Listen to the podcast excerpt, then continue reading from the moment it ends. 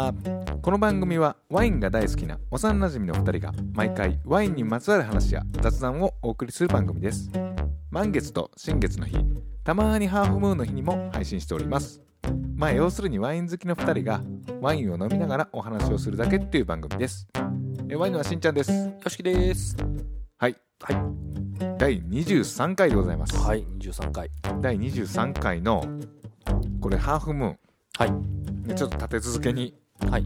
送りますけどハーフをはいはい。大体月1回あるかないかぐらいやってんけど、うんちょっとありがたいことにお便りいろいろいただいてます、ええ本当にありがたい。それをまたね紹介させていただこうと思うんですけども、はい。紹介させていただく前にはい。早速これちょっとワインでも開けますか？そうですね。ねこれね別に今日のワインとかで紹介するわけじゃないんやけど、ちょっとワイン飲みながらやろう、ってことでただ僕らが飲みたいが ために。はい。じゃあ早速注いでください、はい。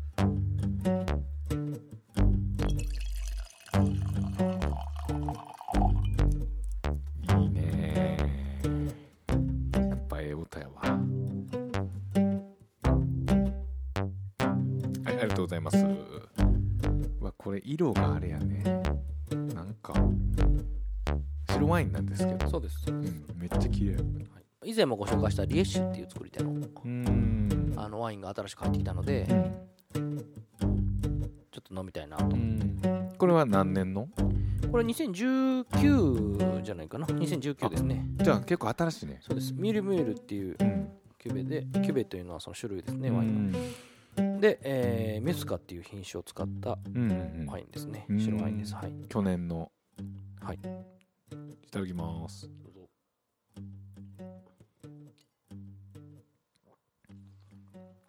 あー。うまっ。ね。めっちゃうまい。これ香りはねまあ華やかさもあるけど、うん。ちょっとこう複雑味というか。うんなんか鼻の中だけじゃなくなんやろうね。その中にちょっと複雑な。苦味までいかんけど。いやけちょっと皮をつけてるのでそういううん。感感覚はあると思います。あそうやんね、うん。なんかそういう複雑さもあるけど、うん飲み口がのポップさキャッチさうん。半端ない、うん。けどこの人ってもうキャッチーだけじゃないんですよね、うんうんうんうん。入りはキャッチーなんですけどこの複雑味とこの、もうまとまり感、うん。僕すごいタイプな人でこの人うは、ん。すごいわ。これあのキャンパスで言うと普通に単純に青とか赤とか黄色とかこうカラー？綺麗な色だけで作ってる中にちょっと灰色とかグレーとか、うんうんちょっとこう筆ギャッてやったみたいな、うんうん。うん適度にね。ううん。んわ、かるわかる、そういうのが入っててうん、その綺麗さと複雑さがこう入り混じって一つにまとまってるみたいな。なんかそういう感じ、うん。うん。でもうまみとか深みもあって、うん。これ相当美味しいですよ美味しいです、ね。リッシュもほんま超タイプ。あー。あそうなんやね。これはうまいわでも、っていうワインをねはい。これ飲みながらね。話してもね あれだし。ワインを飲みながら今日お便りをね、はい。紹介させていただきたいと思うんですけども。はい。はい。じゃあ早速いきましょうかね。はいお願いします。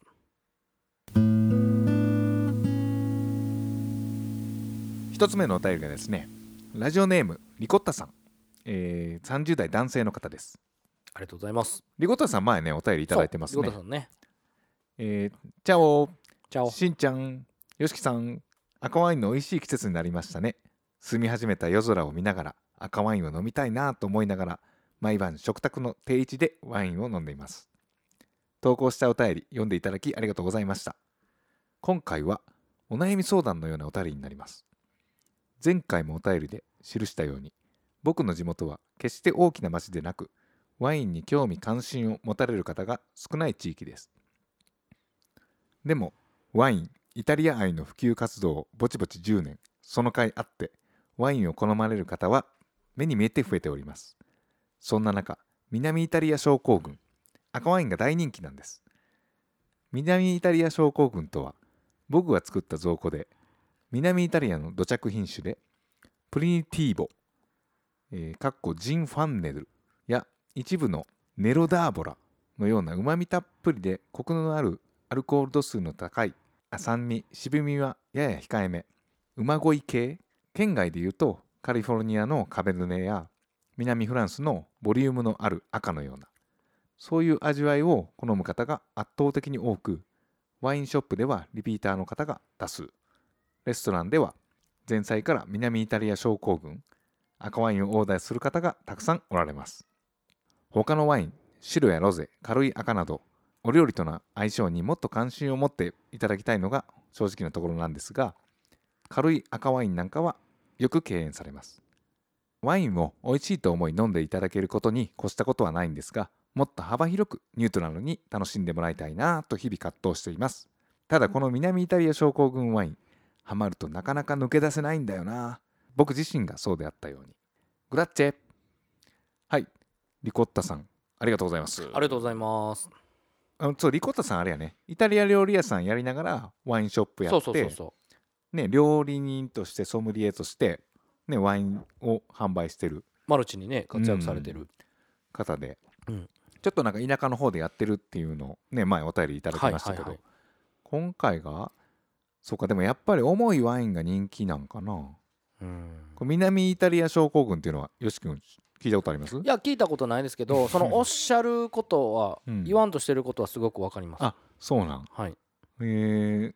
えどういうこと？これ重いワインがまあ時代の流れとしては、うん。まあそのえーどれぐらいなの？2000年代前半ぐらいかな？うん。結構ほんまにもうパンチがあって果実味があってっていうような、代表的な、えーワインでいうとオーパスワンとか、うん。ああいうアメリカのねこうほんまにもうパンチ果実ドヤみたいなワインがうん。結構持ってはやされてて、あもともとそうそう。2000年代初頭に。うん。うん。でもまあ最近の流れとしてはうん。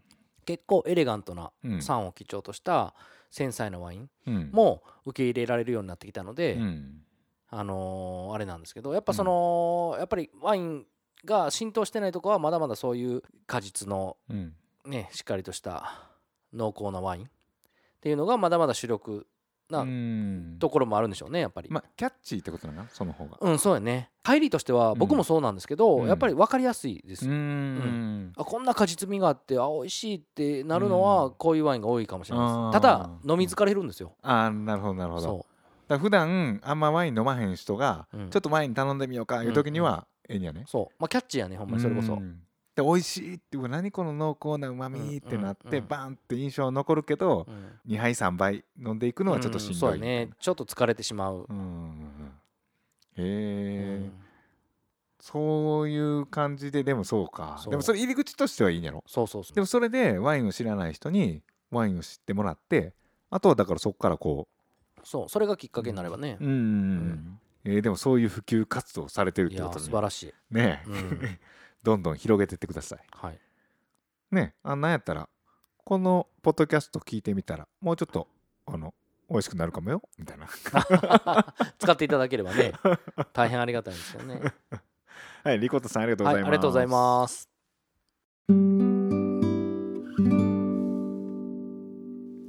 はい続いてのお便りがですねラジオネーム上野毛さん。え30代の男性の方です。ありがとうございます上野毛さんもい一回いただいてそうるんですよそうそう。ね。えしんちゃんよしきさんこんにちは。こんにちは。自分は1000円ぐらいの安いナイフを使っていますがお二人はどんなソムリエナイフを使っておられますか？ラギオールも憧れますが抜栓できたら何でもいいかなって思う自分もいたりします。えーシングルやダブルについてよくわからないので教えていただけたら幸いです。はい上野毛さんありがとうございます。ありがとうございます。あこれねソムリエナイフね。お二人はどんなソムリエナイフを使っておられますかってことなんですけどはい。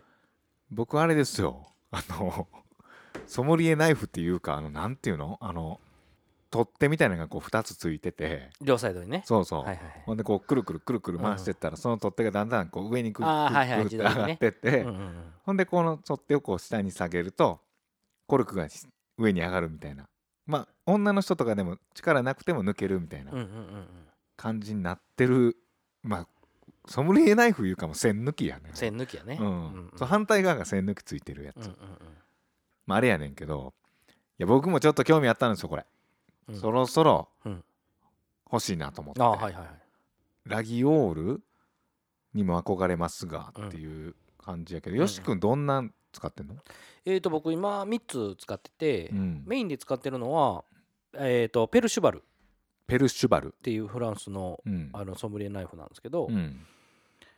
これを今メインに使ってますうね。ん。で、えー、とあと2つは、えー、とさっき言われてたラギオールとうん。ライオールっていう、ラギオールとライオール、うん。まあ、両方ともラギオール村で作られたナイフなんですけど、うん。まあちょっと形状と形が違うので、うん。あのー好みが結構分かれるんですけど、うんうんちょっと見してそれ、はい。あのえこれが？これがラギオール、ラギオールってあやっぱちゃうな。うん。このうわ渋いわ。この木の取っ手があってうん。まあソムリエナイフってねなんかみんなこううん。あんまり手にすることないよね。うん。まあワイン飲む人でもこういうちゃんとしたやつ持ってる人ってあんまいないよねそうね。だもうあのさっきねあのダブルアクションうん。とシングルアクションっていうのがあって、うん。そのダブルアクションでおすすめっておっしゃったんですけど僕基本シングルアクションしか使わないので、うん。えーあれなんですけどあのえそのダブルアクションとシングルアクションの違いは何なん？まず、えーとダブルアクションの方が開けやすい。あの、うん。だから2度に分けてうん、こうあのー抜栓できる？なんて言ったらいいんやろ？これ全部シングル？これはシングルです。3つとも？そうシングルえダブルはどういうこと？ダブルはね今持ってないからね、あのーうまく伝えれないんですけど、うん。一度まあ開けるじゃないですか。開けるってあのーワイン開けるとしたらこうくるくるくるくるくるくるさせてますわね。うん。うん。で留め具でこう止めて、うん。グッと開けるじゃん。上にうんうんうん上コルクを上に上げるじゃないですか。うん。でシングルの場合またそこから、うん。えーもう一回ひねってうん。開けるんですけどダブルの時はもう一回ひねると、うん。そこで金具がダブルアクションって言ってうん。1回目に止めるとこと2回目に止めるとこもあるんですよ。あ止めるとこが2つつい2てるそうそう2つある。ああなるほどなるほど。そだから1回クイってやってそのまま止め金をの位置を変えればまたまた開けれると。そうそうまた開けるからまあ比較的簡単。うーん。だからそれだけの違いなん？そうでシングルアクションはそのコルクの具合とかを見ながらうん。開けていったらすごい使いやすいんだけどうん。それはやっぱりねそのやっぱ一般の方は分かりづらいから。ああなるほどなるほど、うん。シングルやったらうん。1回クイって開けて、うん。その時に一旦コルクの状態見れるんか、そうコルクの状態見れるし、うん。あのどれぐらいで開くかっていうのが大体見当がつくので、うん。シングルアクションの方が僕らその言うたらソムリエやってる人はシングルアクションの方が使いやすいんじゃないかな。あダブルよりも。そうなんや、うん。ダブルを使ってられる方もおられるし、うん。一概には言えへんけど。ダブルの方が開けやすいの？いやそれは一概には言えへんし、うん。まあ一般的にはダブルの方が開けやすいと思う。コルクを折ってしまったりする可能性は低い、うん。ただシングルに関してはうん。そのやっぱり、えーまあ、技術力まで言ったら大げさかもしれんけど、うん。まあ、ある程度のコルクの状態とかうん。を分かってたら、うん。シングルの方が簡単。うーん。開けやすい。なるほどなるほど、うんうんいやこれねなんかもうねいや目の前にあるんですけど、うんうんこれ何やったっけ？ラギオール。あラギオールっていうやつ。これも一個の工芸品というかそうほんま。ね。うん。これいろんな職人技詰まってるなそう。なんかラギオールどっちかというとこう僕の中ではカクッとしたイメージがあるんですよ。う。んで対してライオール。ライオール。これはすごいこううん。曲線をねこうん。うが綺麗というか。こちらね僕の手元に今来たんがねライオール。うん。ライオールはねなんやろな。ナイフっぽいななんとなく。そうですね。ううんんうん。でラギオールは言ったら木もうん。うん。あんまコーティングしてないというかそのまんまの木、まあいろんなスタイルあるんですけどあね。スタイルはいろいろあるそうそうそう。選べるし。でも本質的には似てるかな？うん。うん。だからシルエットとかも似てるし。うん。同じ村で作ってるの？そうですそうです。でこういうのもやっぱり職人の手作りそうそう職人の人一つ手作り。あそうや、うん。これでも確かになうん。細かい模様とか入ってんねんこのうんうん細かなとこにうんうん。うん鉄の。これ欲しいよ俺も。うん。こういうので開けるとねやっぱこう味は一緒かもしれんよ。うんうん。味は一緒かもしれんけど、うんうんあのーレコードで聴くのと MP3 で聴くのみたいな。別に音楽は一緒やねんけど、まあ細かく言ったら音質違うとかもあるかもしれんけど、こう向き合う姿勢になんねんな。一旦、うん。針を落とすって作業が、うんうん。それと一緒でこれもこういうナイフで開けることによってワインと向き合う姿勢になるみたいな。うんまあほんまに思い出ですね。うんうんうんそういう感じやね、うん。まあ結局は相手飲めたらいいんですけど、うんその過程をやっぱり大事にしたいどんだけ楽しめるかみたいうん。なね、でしかもやっぱりその主にその仕事としてワインを扱ってるので、うん。やっぱり触れる機会も多いから、っっていうのもあるかな。えほんでもう一個これ最後これはペルシュバル僕今メインで使ってるやつなんですけどこれはまあこ結構個性的な感じですかね。そうやね。うん、2つに比べると。なんかイメージ的にはあれやね。さっきのラギオールうん。の方が一般的なソムリエ。そうですね。ラギオールが一番そのスタンダードな感じなんですかね、現代っぽいよこれ。そう。これね最初はねやっぱり慣れるまで時間かかるんですけど、慣れたらすっごい使いやすい。ああそうなんや、うん。なんかミニマムな感じ。そうミニマム。うん、うん。これでいいの全然。もう必要最低限の機能だけで。そうそうそうそう。なんか装飾とかも全然なく、うん。これがメインだよ今。そうです。僕これをメインにして使い分けるとかあんの？うーんまあ分？基本的にメインはそのペルシバルで使って、うん。まあたまにあの王冠とかがあるワインがあるので、うん。まあその時はそのラギオールがあの線抜きもついてるのであそっちを使ったり王とか。スクリューキャップ？スクリューじゃない。あの王冠あのだからビールのあのあ普通の？はいはいはいはいはい。それを使う時にはそのラギオールを使ったり、うん。でまあちょっとあの気分転換でライオールを使ったりはします。ほんまに気分のものやそうそうそう。絶対これじゃないとあかんってわけでもないけど。でもこれね持ち心地とかめっちゃええもん。そうそう。やっぱなんか馴染んでくんのよ。使ってるうちに、にわかるわかる、うん。この木とか鉄の味も出てくるし、うん。これも一生もん？いやもうほぼ一生もんですね。まあメンテナンスはうん。かけないといけないのかな、やってる。いあの緩くなったりするから、うん。まあ基本やってますよ僕も。自分でやるけどその送ってとかじゃないよね。いやいっぺんね、あのーそのラギオールに関しては、うん。もうすごい柔らかくなりすぎててもう使い物にならない、あのレベルになったので、うん。いっぺん本社に送りました。えーはい。これ？2ヶ月後ぐらいに帰ってきた。うーんか。いや3つあってね僕が持ってるの今ラギオールのやつなんですけどこれ一番年季入ってんの？それが一番古い。でもこれ一番味あるわ。これがねあのソムリエ試験受かった時に母親から買ってもらったんですあよ、そうなん？そうめちゃくちゃあれやん。思い入れのあるやつそうだからこれをね僕自分の、うん。あのーお店のロゴもこのラギオールをうん。模範としてるというか、うーん。いやこれでもほんまあれやわ、うん。これ宝物やね。そうですね。ね。うん。うん。あでも使ってんねんな普段。うん、使ってる、だからそれぞれにね思い出があるんですよ。時代もあるし思い出もあるし。かうん。そうやね。だからそういうのもできんやね、うん。ただ単にワインを開けるもんやけど、うん。ねうん。これであの時このワイン開けたなとかう、んうん。働いてた時ずっとこれ使ってたなそうとかいそう思い出が詰まってます、うん。ライオールはライオールで東京行った時にうん。使っててっうんていう思い出もあるし、うんうんうんうん。っていう感じなんでね。これ本当にだからもう僕も買うわ。うん。これ買った方がいいな。うん。まあ一つは持ってても。な。うんいいと思う。うん。うん。これはあの生涯使うってなったら安い買い物やね。うんと思うで。うん。そこそこええねするかもしらんけど。うん。うんはい。っていうところで上野毛さんありがとうございます。ありがとうございます。っていう感じでねはい。伝わったんかどうかわからんけど、うん。これいろんな他にもあんの？あるある。その、うん。あのなんていうの？持ち手のところはいろんな素材がある、うん。今はねそのしんちゃん持ってるのは木やけど、うん。ワインの樽なんですよそれ。そそうそう。そう例えばその、うん。何？違う素材のものもいっぱいありますよ、ううん。ん。それはまあ好みで選ぶかな、でメーカーもいろいろあるあるある、のうーん。まあ代表的な、ね、メーカーはやっぱライオールラギオールですけど他にもねいっぱいあります、うーん。ででもこれは一生もので買う価値ありますよね。うん、あると思います。好きな人はね特に、うん。いや俺も買おう。うん。上野毛さんありがとうございました。ありがとうございました。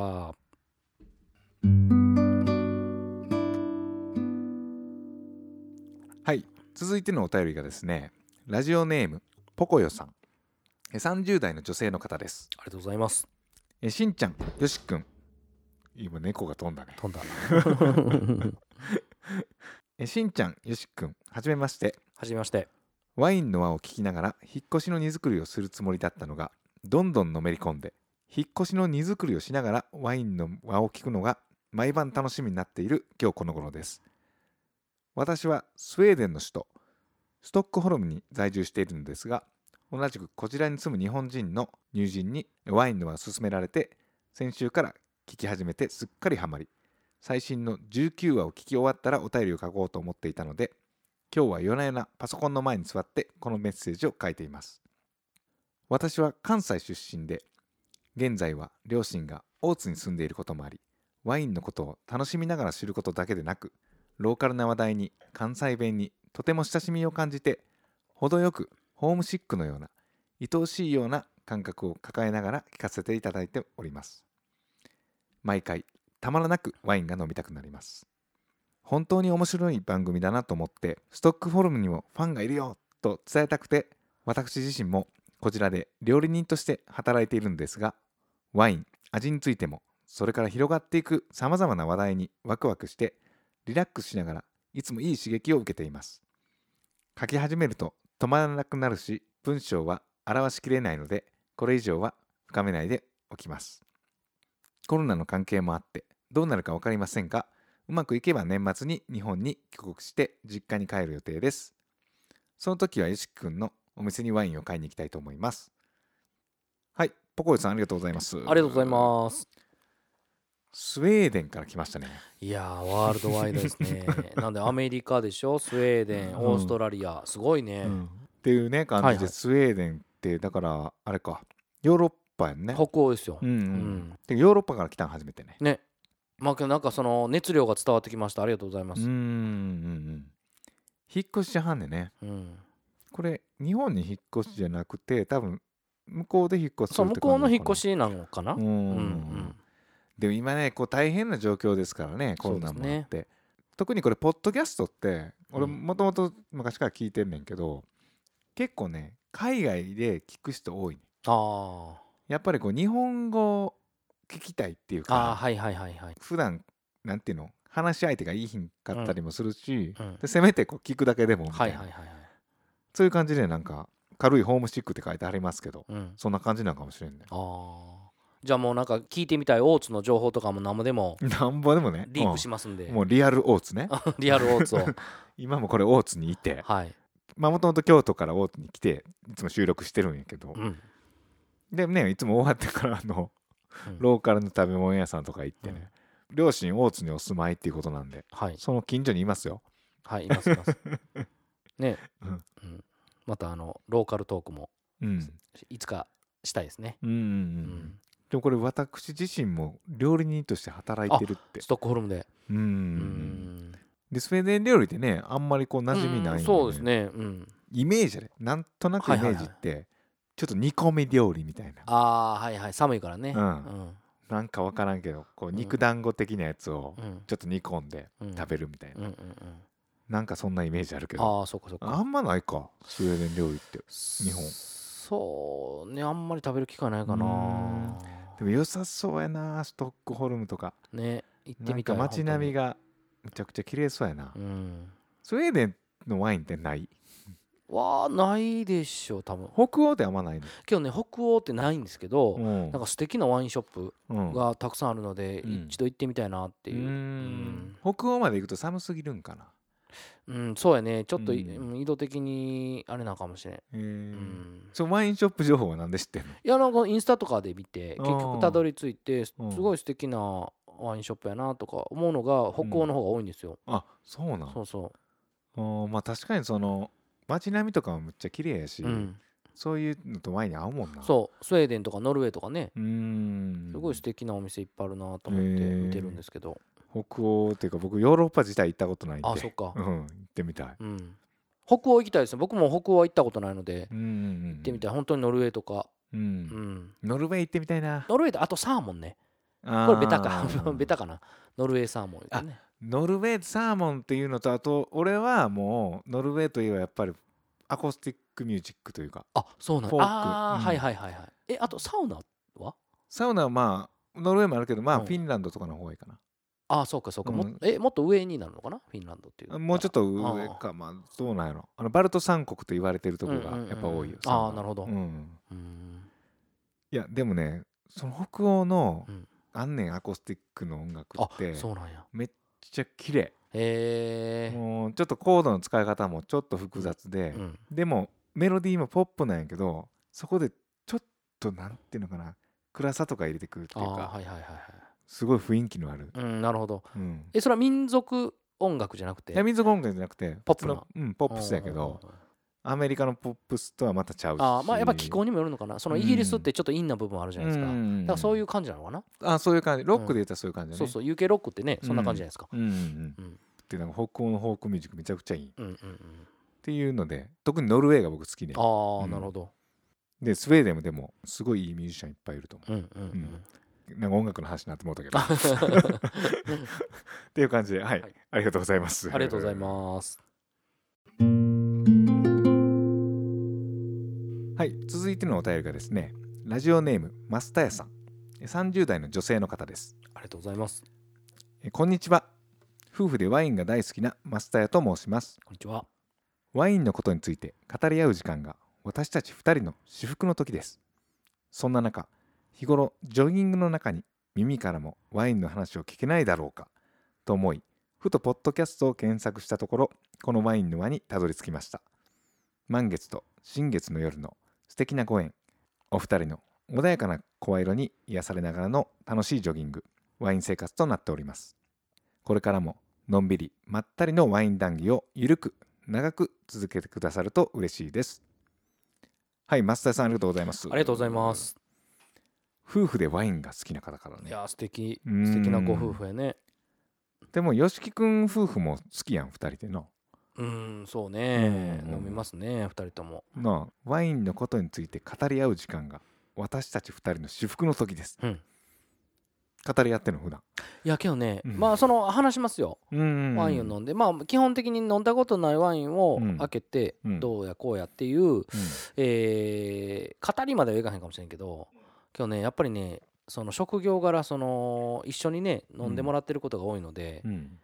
嫁がもうすごいたまに確信に得たことを言ってる時があるんですね。あいやすごいなとああその感想というか。そうそう。だから本当にやっぱこう数をうん。いろんなワインをうん。飲んだらこうたどり着くというか。うんうんもちろん好きじゃないとねあの無理なんかもしれないですけどすごいなと思います。やっぱり。うん飲んでやっぱこれはこうやみたいな。あもうハッとさせられることありますねああそうなんや、うん、こっちはもうテクニカルなことも知ってるから、うんうんそれも踏まえて総合的に判断するけど、うん。やっぱねまあしんちゃんもそうやけど、うん。あのやっぱ直感で言うじゃないですか、うんうん普段持ってない目線で俺らはそうそうそう。言だから確信についてるところもあるので、うん。そこはすごいなんか、あのー参考にさせてもらってるというか、まあ、しんちゃんのねワインの意見もめちゃめちゃゃ仕事モードで飲んでるやん。い それはしょうがない。仕事やもん。好きやけどね。仕事やから。や多分松田さんはもうちょっとあれ多分リラックスした状態で、うんそうですね。夫婦で飲まれてる感じなのね多分そうね。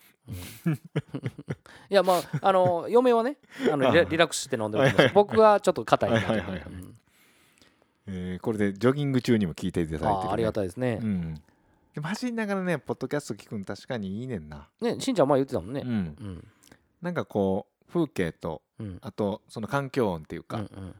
ある意味ミスマッチな感じやねんな、はいはいはいはい言う。たら朝走ったりとか、まあ、夜走ったりかもしれんけど、なんかそういう中でうん。言ったらワインのうん。話を関西弁で喋ってるうん。2人のトークって、はいはいはい。ちょっと違和感があるやんそうだね。普通に考えたらね、うんうんでもその違和感がなんていうのかな風景を。ただの見た目じゃなくてちょっとスクリーンの中の風景というかああはいはいはい。そういう感じの客観視させられるというか、う。なんかこの風景も全部あってそのポッドキャストのその話してる話があってとかいうので、溶け合って一個になるみたいな、うん。なんかそんなんが僕はいいな思ってね僕も聞いてましたね。ううんん。けどまあ理想ですよね。この僕らの番組がね、うんその良き BGM としてうん。あの使っていただけてるなら一番それは幸いですよね。ね引っ越しの準備とかね、うん。うん。まあ、そんな感じなんですよね。はい。そもそもこのゆるくやってるんで、うん。その程度のもんやと思うんですけど、いやもう BGM ですよほんまに。うん。BGM がいいうん。メインでねそんな。向き合ってねそう。ガチで。うん、そんな大したことも言うてへんし。スピーカー置いてさて、うん。うん。聞くか。恐れ多いわほんと正座してね。いやいやいやいやいや。俺らこんな適当に酒飲みながらやってるのに。はいっていう感じで。そうですね。そんな気軽な感じで聞いてもらいたい。はいはいはい、うん。いや本当そうですね、はい。まあゆるくしかできないですわ。はい、うん、もう嘘はつけないんでね。うん、ゆるくのんびりまったりしかできないんで、はい、はい。ね、できる限り続けていきたいと思ってます。はい、増田さんありがとうございます。ありがとうございます